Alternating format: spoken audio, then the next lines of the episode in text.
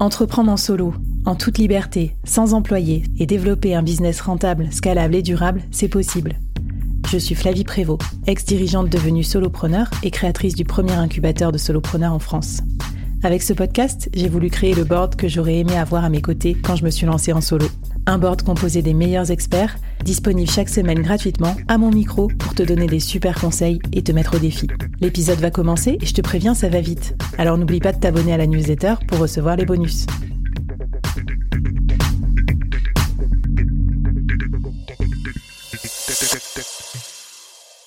Alors, euh, tu me disais, quand on pense au programme en ligne, on pense souvent au contenu euh, qu'on va devoir créer, tout ça, les vidéos et tout, mais on a du mal à se mettre dans la peau de l'apprenant et à penser euh, expérience pédagogique euh, globale, peut-être parce qu'on n'est souvent pas formateur de métier. Quelles sont tes recommandations pour avoir vraiment une expérience apprenant vraiment de qualité et qui va contribuer à ce que la, la formation continue à se vendre en fait et qu'on n'ait pas investi tout ce temps pour rien ou pour faire juste du one shot? Oui, alors c'est vrai, comme je te le disais, en effet, souvent, on, on, on, on, se, on est très, très focus sur les contenus, sur la vente et tout. Et l'expérience pour les apprenants, en fait, elle va vraiment démarrer dès cette étape de la vente. Donc, hmm. en fait, j'aime bien lier les deux, l'expérience, client et l'expérience apprenante, parce qu'en fait, c'est vraiment une expérience que l'on va donner à la personne qui nous fait confiance. Hmm. Et, et on ne doit négliger aucune des parties. Euh, depuis le tunnel de vente, évidemment, qui va être qui va être soigné. Mais en fait, à partir du moment où la personne signe, elle achète, elle paye, enfin, elle valide de devis, enfin, peu importe notre process de vente. En fait, là, on bascule tout de suite dans cette expérience apprenante parce que il y a des choses à faire pour la rassurer. Ne serait-ce que la première étape, c'est assez basique en fait, ce que je vais dire, mais mais euh, rassurer la personne, ça fait partie des premiers points. Euh, par exemple, j'utilise une plateforme comme Podia où tout est en anglais. J'ai travaillé mon front office qui est en français mais les mails qui vont partir depuis la plateforme sont en anglais. Il faut absolument, évidemment, que je travaille en français. Mmh.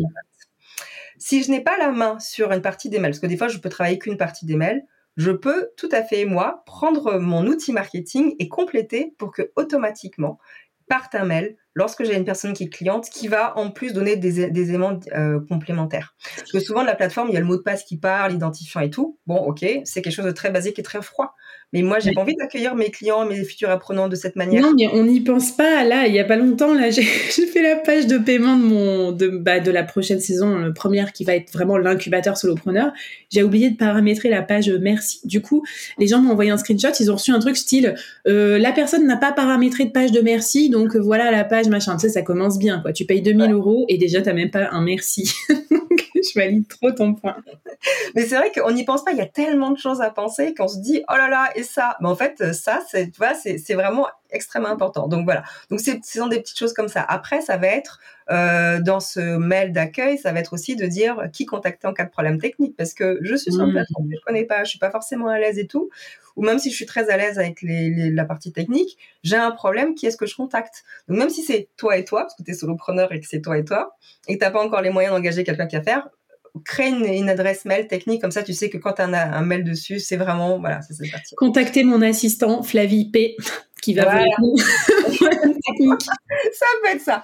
Bon c'est vrai qu'en général c'est ça. mais en tout cas ça permet aussi de rassurer de dire ok elle a pensé à tout je vais je vais commencer une formation ou je vais commencer un programme. Je vais être bien à présenter les équipes. S'il y a d'autres personnes dans l'équipe toutes ces choses là pour c'est l'accueil. Comme quand on allait avant en formation, on rencontrait les équipes pédagogiques, il y avait le formateur qui se présentait. Donc se présenter, faire une petite vidéo de présentation, ça peut être intéressant. Hyper bien. Et alors, comme on voit que c'est méga euh, fouillis, voire même euh, potentiellement des, des, boîtes dans des boîtes dans des boîtes, tu vois, tu ouvres la boîte accueil et tu te rends compte qu'en fait, il y a plein de trucs à penser. Comment on fait pour euh, euh, visualiser ça? On le dessine On fait Comment tu fais avec tes clients? Qu'est-ce que tu leur fais faire comme euh, pour, mettre tout au même endroit cette expérience client et apprenant? Alors moi, avec mes clients, ce que je fais, c'est j'ai une checklist qui existe clairement. J'ai une checklist où, j'ai listé tous les points importants, depuis la partie onboarding jusqu'à la fin.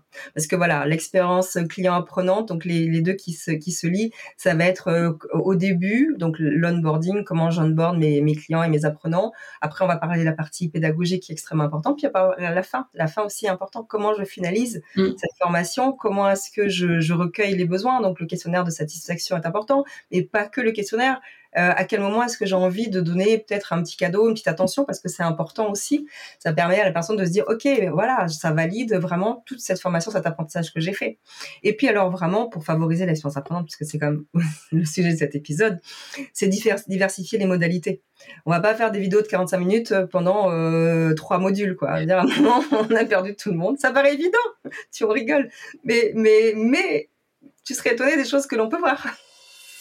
What's wrong with being confident? Uh-huh. What's wrong with being? What's wrong with being? What's wrong with being confident? Uh-huh. It's time to get the change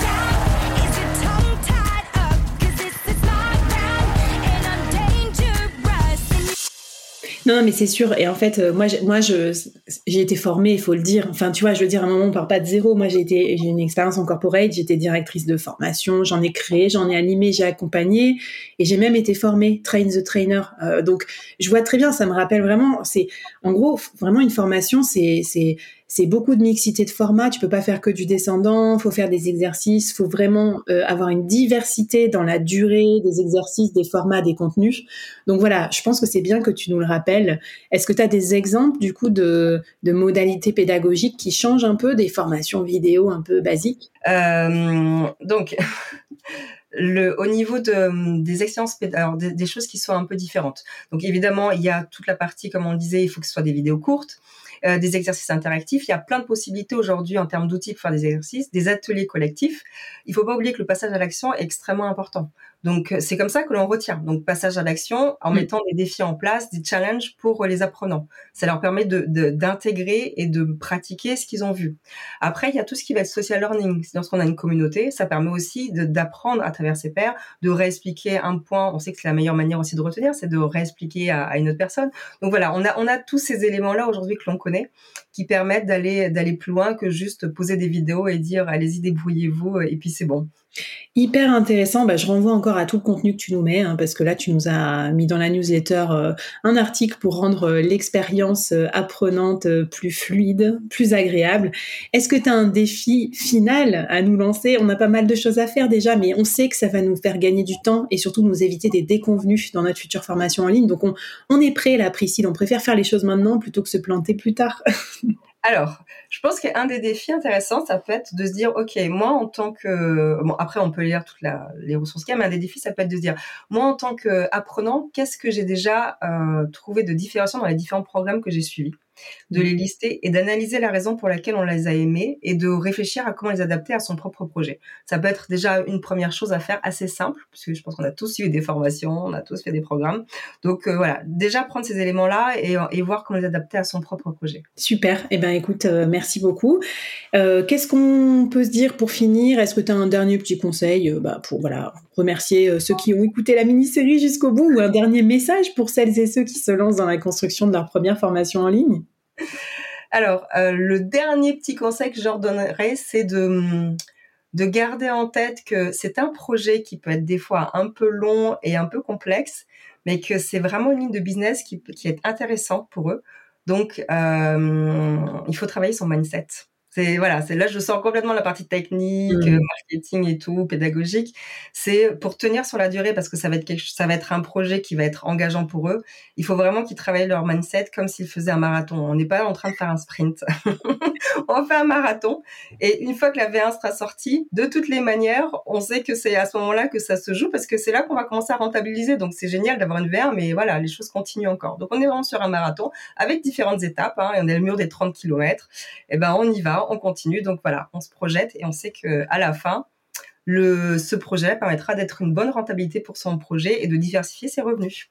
Trop bien. J'aurais pas dit mieux comme conclusion, puisqu'en plus, moi, je, pense que c'est important de diversifier, de scaler ses revenus, voilà, pour euh, vivre durablement, confortablement euh, de sa vie de solopreneur. Et puis, en plus, c'est chouette, c'est rigolo, vous allez apprendre plein de choses. Moi, je pense aussi c'est ce qui nous guide dans ce, ce, ouais, ce quotidien un peu survolté du solopreneur. Merci beaucoup, Priscille, d'avoir été avec nous. Et merci, à toutes et à tous. À très bientôt dans les prochaines mini-séries du board. Bye bye! Merci d'avoir écouté cette série jusqu'au bout. Je sais pas si tu sais, mais euh, je remercie personnellement tous ceux qui me laissent 5 étoiles et un avis sympa sur leur plateforme de podcast ou qui partagent le board sur les réseaux sociaux en me taguant. N'hésite pas à te manifester auprès de moi et je t'enverrai un petit goodies personnalisé du board pour te remercier. Merci à vous de m'aider à faire grandir le média des solopreneurs et à plus.